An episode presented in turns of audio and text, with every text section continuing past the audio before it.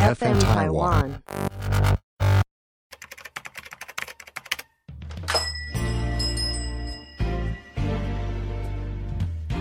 欢迎光临乡民事务所，您的各种疑难杂症，让我们来为您一一解答。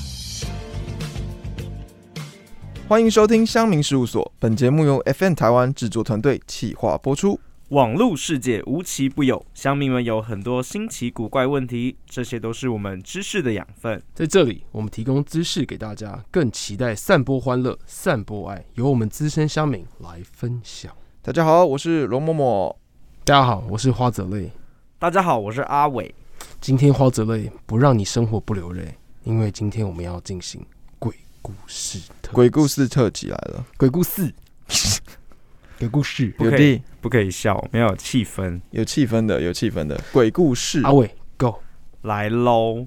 第一则鬼故事：夜深了，父亲就把儿子啊放在床上，然后就要哄他睡觉。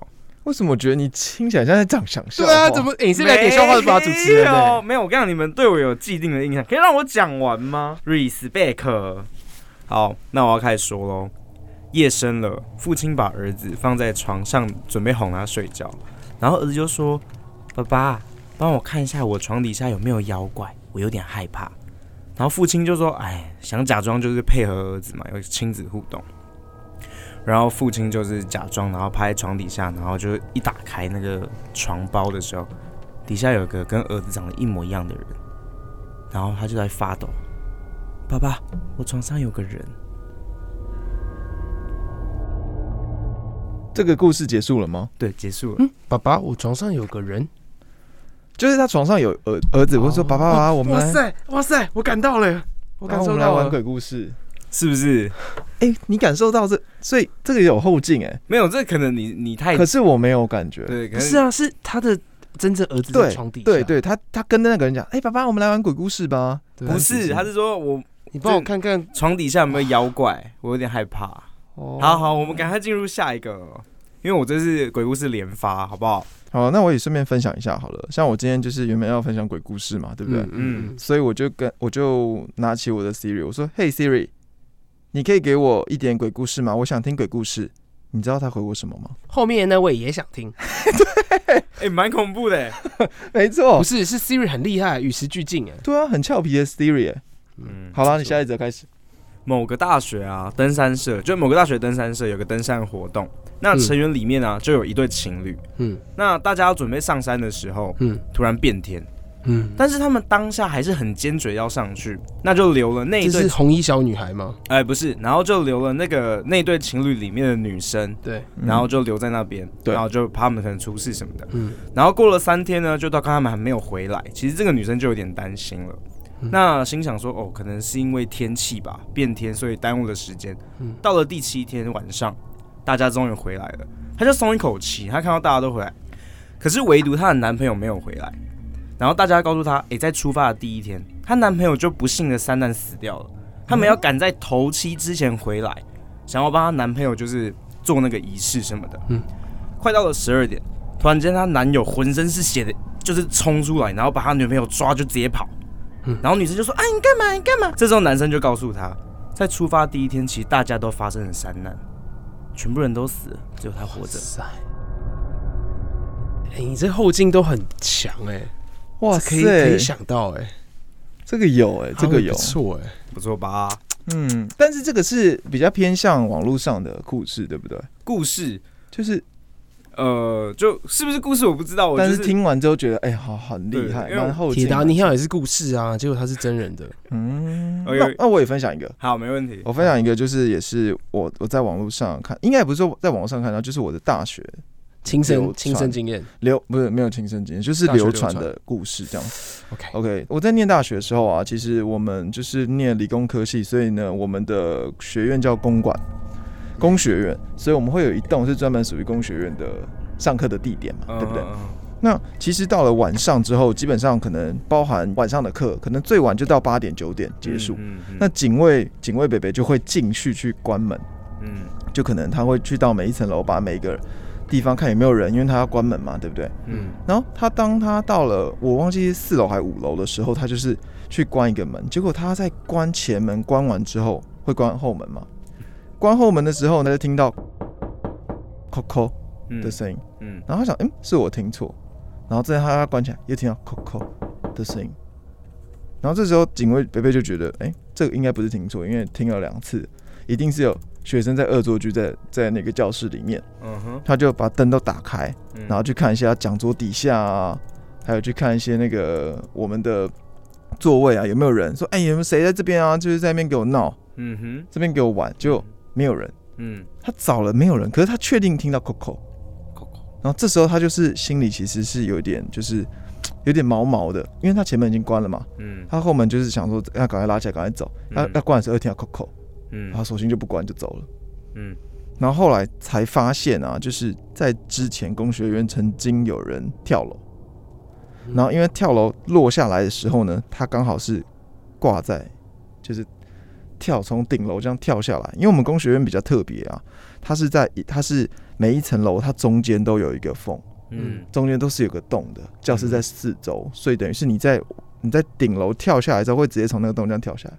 嗯那他跳下来的时候，刚好可能挂到四楼还五楼的那个教室门口，嗯，所以也因为这件事，所以从此以后那间教室就不会锁门了，就一直 Coco，对，就不会再锁门了。就是这是我要分享的鬼故事。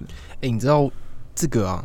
我就是在当兵的时候有一个鬼故事是这样，嗯就是当你是自杀跳楼的人，嗯，其实你在结束之后，你都会一直重复做这件事情。哦，真的吗就是在？当兵的时候，就有一个班长，因为我们当兵的时候，其实都都是因为当兵嘛，在嗯军营当中都是要轮流守卫的，嗯所以就是会安排在不同的时间去站岗。嗯哼，然后当时就是有一个班长就站在那个岗位上，然后会看着监视器说：“哦，这个营区有没有发生什么样的事情嗯？”嗯，然后就是一年好像都会有这么一天，他会看到那个，就是这是这是传说，一年都会有这么一天，他会看到那个监视器上面就有很多人在那边排队，就是跳跳跳跳跳这样下去。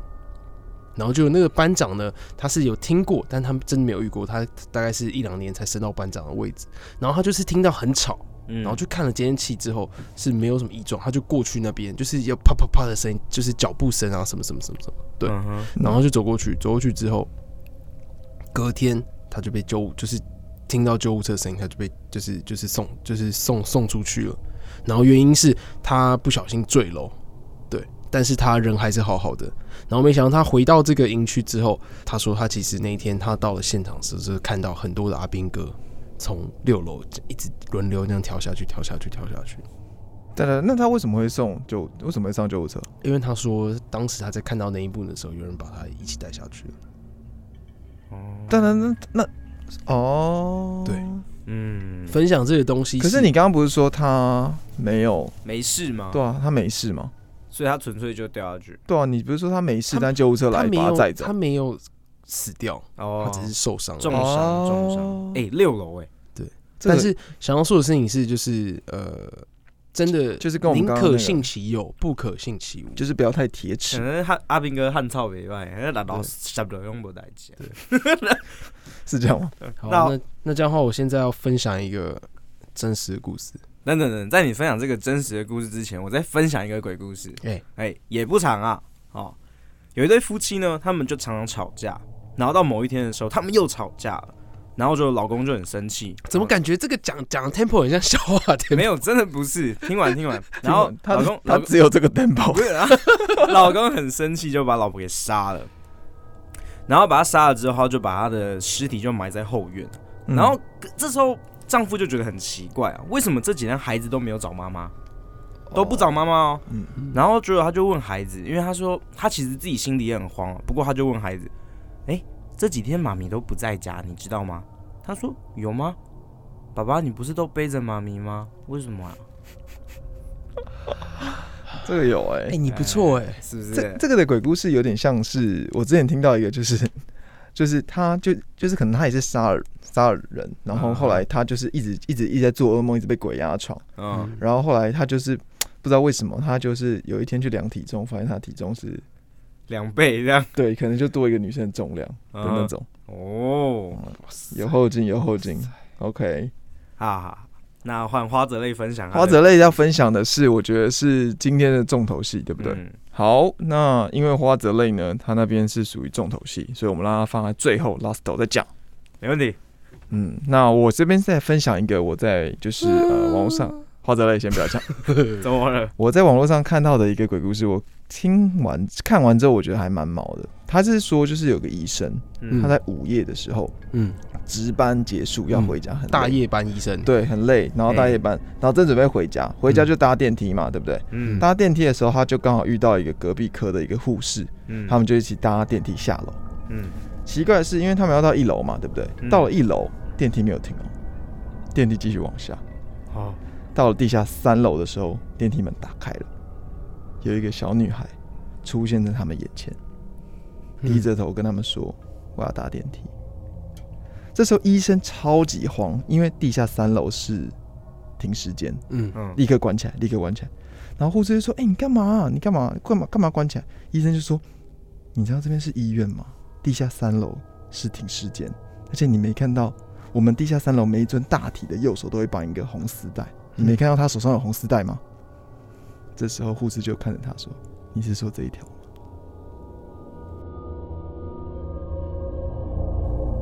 嘿，这蛮恐怖的。OK，OK OK，哇塞，其实说真的，我必须要说一件事，是我其实不太看就是恐怖片啊，就是鬼电影啊，听鬼故事啊，嗯对对对对对。好，但是今天我被迫要听好几个？”其实我以前觉得我很大胆，对，但是我今天听到这几个之后，我就觉得，呃，好像哇塞，天呐，哎，你这样话会让我不敢去医院呢，就是有点毛、然后我又欸不敢去看床底，哎，来就就很毛。爸爸爸爸，你帮我看下面有没有怪兽？最后一个，最后一个，嗯缓和一下。好好好，爸爸爸爸，上面有在人吗？十年前的某天，对，十年前了，我还是记忆犹新。某一天的六点，因为我国小很爱打球啊，我都还没有出门，然后就还没天就没亮，我就出门了。啊麻就帮我准备水饺当午餐，嗯可是到了教室，我放了书包想要打球，可是肚子饿了，因为我还没吃早餐，天还没亮，教室阴沉沉的，我的肚子叫声特别响亮，我决定啊，我先打开吃一点。嗯，怎么知道哎、我打开的时候，妈妈就帮我准备了十颗水饺。然后呢，我打开，哎、剩九颗，我觉得怎么可能？还是麻烦就放九颗，嗯然后又关起来，然后再打开，啊，剩八颗。嗯这时候我觉得，哦，好恐怖哦！看外面又没有一个人，嗯我决定再看一次，啊，剩七颗了。这是笑话吧？等一下，我开始疯了，然后关了又开，开了又关，开了又关，然后六颗、五颗、四颗、三颗、两颗，不要笑，然后一颗都不剩了。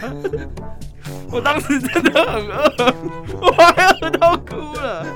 这时我又关起来，再打开，没了。然后后面就有人走过来扒我头，靠腰啊，都叠在挂电管啊！哦 粘到粘到冰箱的门上。不是不是不是是便当盖 便当盖上面。哎、你这是你刚刚要缓和这个气氛，是不是？然后我们可以开始进入花泽类的重头戏了。哎、在讲花泽类之前，我又想到一个电梯的鬼故事。嗯嗯嗯嗯，因为我刚刚发现阿伟他用第一人称讲的时候啊，好像比较恐怖。对，那我这个我也用第一人称讲。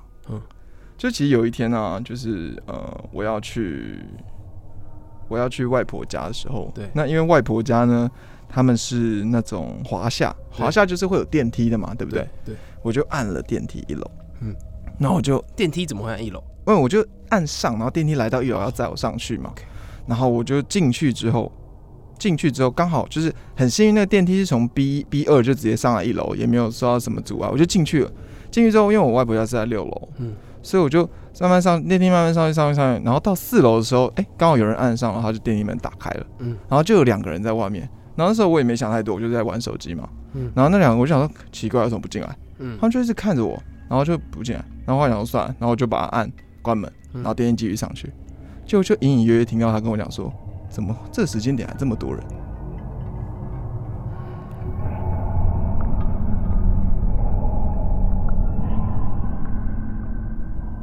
好，那我们有请花泽类进入那个重头戏。这个不恐怖吗？这个应该这样讲，我觉得可能讲的方式有差不是不是不是，我认真觉得你们今天都很恐怖啊我已经我已经把一整年的那个那个听鬼故事那个鬼故事已经用完了。所以你觉得刚刚那个我跟你说，这是来点笑话吧，我最后一次参加鬼故事单元，哦好不好？好其实我还是蛮害怕，因为你知道，鬼故事来点笑话吧，什么意思？哦香香民事务所，哎、哎，来点笑话吧也推荐哦。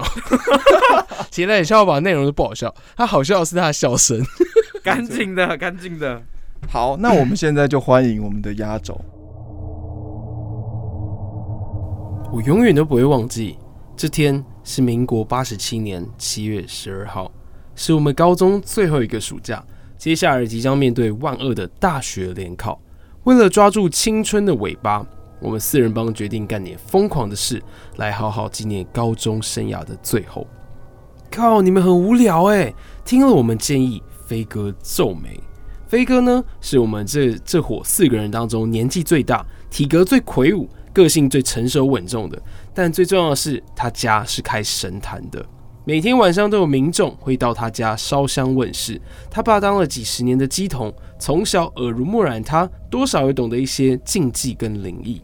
不过他却不曾主动提起，总是要我们苦苦哀求，才偶尔告诉我们学校第几间厕所不要去，里面很阴，很吓唬人之类的事情。拜托啦，带我们去找鬼啦！个头最小但个性最急躁的阿猴耐不住性子，边跳边说：“这个已经是我们最后的暑假了，飞哥你就好心点，带我们出去见见世面吧。”我叫大头，顾名思义，头很大。好不容易想到这么好的点子，一直劝不动飞哥。哎呦，大家不要这样嘛！既然飞哥不想，那我们就勉不要勉强他了。我们再想想有没有其他好玩的事情，比如说大胃王比赛啊，吃盐酥鸡之类也不错的。撸到最后，飞哥终于被我们说动了，他就说今天晚上十二点钟在校门口集合，我们一起去找找鬼吧。在这个民风保守的年代，青少年在深夜在外游荡是不被允许的，所以我们只好趁着家人都已经睡觉的空档，爬出了窗户外面，翻过围墙，用自己的方式骑着脚踏车到了校门口。那已经十二点，十二点五分了，飞哥还没有来。嗯哦，好想睡觉哦。飞仔柔柔的眼睛，他说道：“奇怪，都十二点十分了，飞哥怎么还没有来啊？”阿猴耐不住性子，来回对步。我看着路口说：“来了，飞哥来了。”我接过飞哥给我的一包塑胶袋，他叫我分给大家。我还以为是卤味鸡排，没想到是四支长长的白色蜡烛。好，时间差不多，我们走吧。今天的飞哥跟平常嘻嘻哈哈的他很不一样，有股说不出来的严肃，也为这个深夜添了许多诡异的氛围。十几分钟的脚踏车车程，暗淡的月光，我们来到了一个大的空屋。它是一个两层楼的空屋，看到空屋外面红砖斑驳，爬满了藤蔓植物，地上也都是破碎的瓦片跟枯掉的树枝。哇，这个房间看起来很恐怖哎！胆小的肥仔一直摩擦自己，微微发抖着。我们还是不要进去了啦，我们改去吃宵夜怎么样？哇，这个是鬼屋吗？阿猴兴奋地问道，自动忽略肥仔的提议。飞哥很正直地摇摇头说：“什么鬼屋不鬼屋啊？很多人都是穿着附会的啦。像这间屋子一看就是年久失修，最少五年以上没有人居住。房子久未人居呢，墙上又爬满了黄金葛。从风水上来说，本来就很容易聚阴。现在又是子时的时间，一天之间阳气最弱的时候，那我们很有机会可以在里头看到鬼。哇，太棒了，我们走吧！阿猴说着就要往里头一冲，却被飞哥一把抓住。同学快两年了，大家别装模作样，现在后悔都还来得及。我再跟你们确认最后一次，你们真的要进去吗？飞哥脸上没有笑容，我才想起家中开设神坛的他，虽然很少提起鬼神的事情，但每一次讲到，他总是这样一号表情，满是敬天敬神的严肃。那这就是一道困难的选择题啦。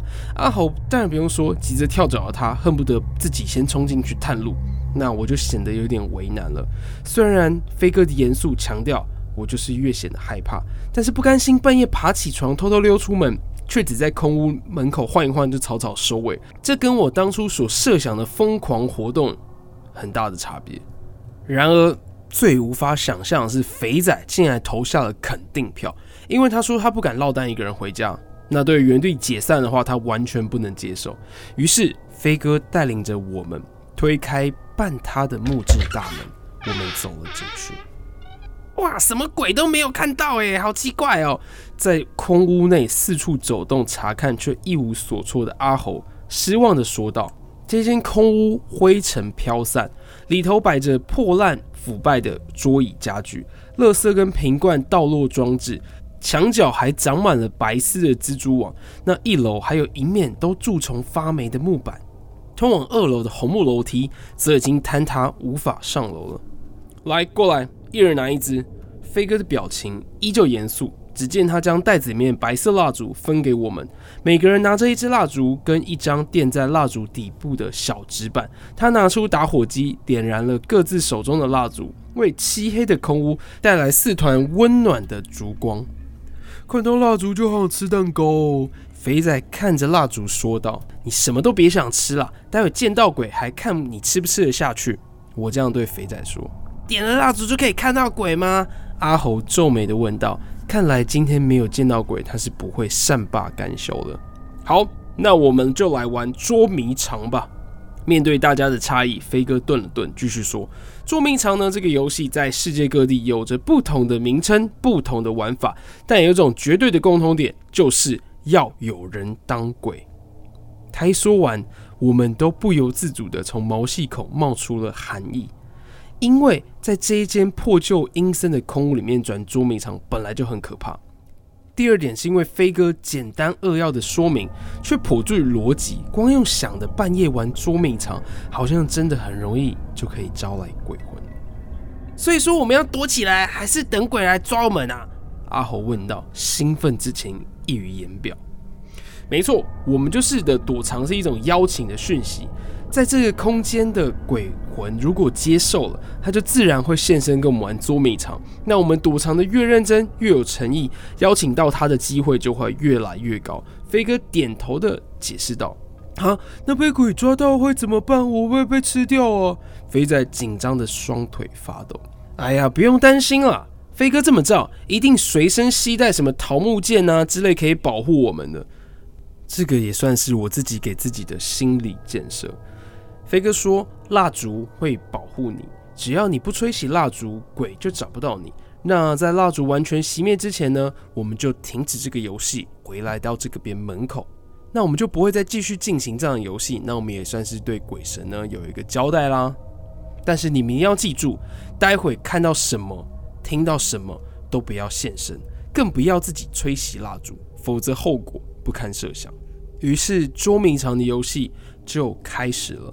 在一楼只有两个房间，十几平的空间里面，我们各自找到了地方来躲藏起来。还好空屋里面废弃的家具不少，就连体积最大的肥仔都在床底下找到了栖身之所。那再用几个废纸箱呢，把自己遮遮掩掩，算是很完美的掩藏了。而我自己呢，找到了一个木质的衣柜，躲了进去。那在这个破烂衣柜刚好在我眼睛的地方有一个破洞之处，可以让我从里头看看外面的状况。没多久。大家都藏好了，等鬼来抓我们。整座空屋突然又回到我们还没有进来之前的宁静，有一些声响，但都是归于深夜的声音。我从小小的破洞里面就可以望见，只有不见的四盏烛光，满是漆黑，偶尔风来，有一些阴影的飘动。我没有带手表出门，于是时间的计数只剩下自己的感觉。刚开始我还在心里默算。大概过了几分钟，但是久了之后分心到其他地方去，搞得现在只能看渐渐短小的蜡烛。推估过了多久？蜡烛现在已经剩下三分之二长度。那衣柜外面呢，依旧没有任何的动静。我怕我的蜡烛的光线太亮眼，所以我就会用手稍微遮点蜡烛。那当然，大家为了能达到这次行程的目的，所以大家都尽了最大的诚意，努力来躲藏。至少在我的视线范围内，空屋还真的就是空屋，空无一人的，非常的安静，好像只剩下躲在衣柜的我独自一个人在玩捉迷藏一样。其他三个人宛如凭空消失在这个空屋里面，所有人都消失了。这个错觉混杂了失去计数的时间，让我觉得周遭的事物好像都停止了下来，只有我的呼吸跟蜡烛还在。这之间好像只过了几分钟，还是几个小时，甚至有可能几十年都过去了。我满脑的胡思乱想，手中的烛光却让我想起了一些疑惑。似乎从我没注意到的时间开始，这个蜡烛的长度好像就不再减短了。正当我觉得奇怪的时候，柜子外面有了动静，是三三两两的脚步声，像是有人走进了屋内。我连忙将眼镜凑近破洞一看，只见一伙人。拿着手电筒走了进来，有男有女，算算人数跟我们一样，刚好四个人。透过他们手上拿着手电筒的光亮，我大概可以看到他们的面容，是群年纪跟我们差不多的年轻人。你们很烦呢，为什么一定要带来带我来这里吓我啊？四个人当中唯一的女生哭丧着脸，看起来是真的很害怕。哎，身为中原大学的学生，没有来中立鬼屋走走，那怎么行啊？说出去会被别人笑了。一个高高壮壮、皮肤黝黑的男生笑着说道：“王王王学长，我们真的要在这里玩游戏吗？”一个戴着黑框眼镜、看起来一副书呆子模样的男生问道：“当然哦，这里就是今晚试胆大会的最高潮，大家请坐。”被叫做王学长的男子刚好背对着我，所以我看不见他的长相，只能听见他的声音。他们三个人依旧跟王学长一起席地而坐。听到这里，我大概已经了解大概是什么样回事。这位四位中原大学学生，暑假跟我们一样闲着没事做，半夜来这边找日子，还玩什么誓言大会？真不知道他们如果发现空屋其实有躲人的话，他会怎么样？搞不好还会吓得落荒而逃。一想到这边，我就觉得暗暗好笑。不过飞哥的提醒犹言在耳。所以我跟大家继续不动声色，继续完美的隐藏自己。哎，学长，我们到底要玩什么啊？能不能见到鬼啊？黑壮男显得兴致勃勃，我听了就觉得暗暗好笑。又是一群想见鬼的人，但今晚这间空屋节这么多人，我看鬼也懒得现身了吧？这样也好，我们该躲到什么时候就是一个大问题了。然后他们万一跟我们一样玩蜡烛躲猫猫就尴尬了。才想着那个王学长就拿着四支蜡烛分给他，我心里这时顿了一下。请大家关上手电筒，点燃蜡烛。他们也都依言照做了。空屋内又出现了四盏烛光。你知道为什么我要选这里吗？因为我们现在坐在的地方就是中立鬼屋。王学长说道。嗯，是不是这里曾经发生过火灾啊？书呆子回应。王学长继续说：没错。十几年前，有四个高中生跟我们一样来到了这间屋子夜游。他们为了要见到鬼，于是三更半夜在这里玩捉迷藏。我听到这里，面对他所说的故事情节，已经手中持续燃烧却不曾剪短的蜡烛，脑袋轰隆轰隆一片，无法思考，心底却隐隐起了不太妙的想法。不是啊，玩捉迷藏怎么见得到鬼啊？黑壮男质疑了一下。据说他们每个人拿着一根蜡烛，在深夜的空屋里面躲起来，因为没人当鬼，所以真正的鬼就会现身跟他们一起玩捉迷藏。那那根蜡烛可以保护着他们，只要不吹熄那根蜡烛，鬼就找不到他们了。王学长解释道。但是他们在这个游戏过程当中，其中一个人不小心打翻了蜡烛，屋子里面有很多木质的家具，很容易燃烧，火势一发不可收拾。然后这间屋子实在太偏僻，又废去了很久，深夜发生火灾也没有人知道。再加上他们当时都是从家里偷溜出来，没人告诉家人他们要来这间空屋，所以失踪了很久，警察都查不出他们的下落，一直没发现他们是被烧死在里面的。然后用失踪人口草草结案，没有法师诵经，也没有超度，他们四个人甚至都不知道自己已经死了。然后手里的蜡烛却一直熄灭不了。始终维持着他们发生事故的长度，再加上死亡的人在阳间是没有呼吸、没有气的，他们也没办法吹熄蜡烛，强制终止这个游戏。于是他们只好一直玩，一直玩捉迷藏，一直永无止境的玩下去。王学长说道：“我听完的时候，全身已经浸湿了冷汗，我很难找到一个解释方式来合理化眼前的这一切，好毛哦。”黑壮男说道：“书呆子跟小薇呢，就靠在一起表示同意。所以中立鬼屋最有名的传闻就是玩不完的鬼捉迷藏。”王学长补充了一句，吹熄了他手中的蜡烛。但空屋没有属于原本应该有的漆黑，瞬间又亮起了烛光。三盏烛光跟一片的惨叫声，王学长、书呆子、黑壮男跟小薇都惊声尖叫，因为他们看见了在彼此的背后突然出现了三个拿着白色蜡烛的人。在蜡烛的照映之下，那三个人的模样非常的恐怖，身上的皮肤不是碳化的焦黑，就是水泡的红斑，肌肉干瘪的缩水，像是木乃伊，外表根本就无法辨识他们烧毁的面容。但我认得出来，那就是飞哥、肥仔、阿猴。蜡烛吹不熄，吹不熄，吹不熄。整间空屋回荡着飞哥他们哀嚎阴声的声音。又见王学长四个人全部紧紧靠在一起，浑身发抖，吓得不成人形。每个又哭又叫，鼻涕泪水爬满面。想必他们都极度后悔，为什么要玩这种危险的招鬼游戏？吹不熄，吹不熄，吹不熄。我从破洞里看到了这一切，身体却冰冷的像是没有温度。我不知道该怎么面对，该怎么处理眼前的发生，我又该何去何从啊？我看见飞哥对我招手，用他焦黑坏死的左手。我明白他的意思，他是叫我出去。或许我们今夜之后再也不需要再躲了吧？我看着手里长度依旧燃烧的蜡烛，就如同王学长所说的，我们或许死了，在阳间里面已经没有气了，是吹不熄蜡烛的。那或许我们可以请他帮忙来吹熄蜡烛。那蜡烛熄灭了会发生什么样事情呢？我不知道。但是我在走出衣柜之前，我还是试着对蜡烛吹了口气，想换取我已经死亡的确切感受。毕竟这一切还是那么茫然而且不真实的。蜡烛。竟然熄了！我背后有一个声音说：“抓到了。”